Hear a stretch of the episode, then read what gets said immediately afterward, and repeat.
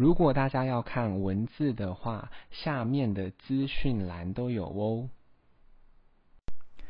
今天要念的英文是关于宠物绘画。一，I love my pet。I love my pet。我爱我的宠物。Pet，宠物。二，What pet are you keeping？What pet are you keeping？你是养什么宠物呢？三，I have a dog. I have a dog. 我有一只狗。四，How long have you had your pet? How long have you had your pet? 你养宠物多久了呢？五，What do you feed your pet? What do you feed your pet? 你都喂什么给你的宠物呢？六。 My mom loves sleeping with pets. My mom loves sleeping with pets. 我妈妈喜欢跟宠物睡。七，I need to bath my dog. I need to bath my dog.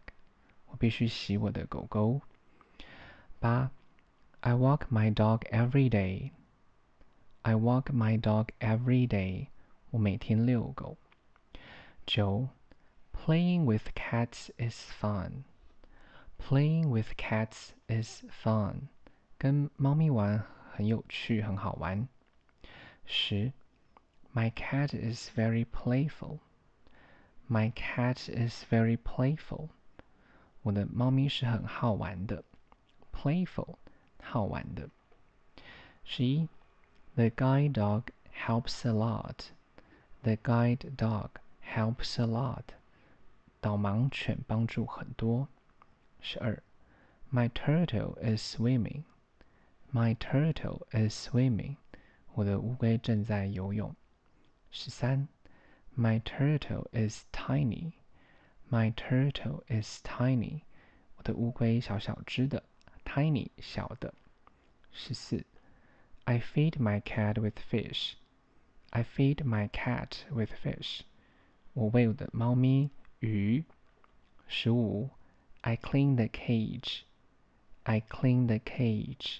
我正在清洁笼子。Cage，笼子。大家如果有时间的话，再帮我评价五颗星，谢谢收听。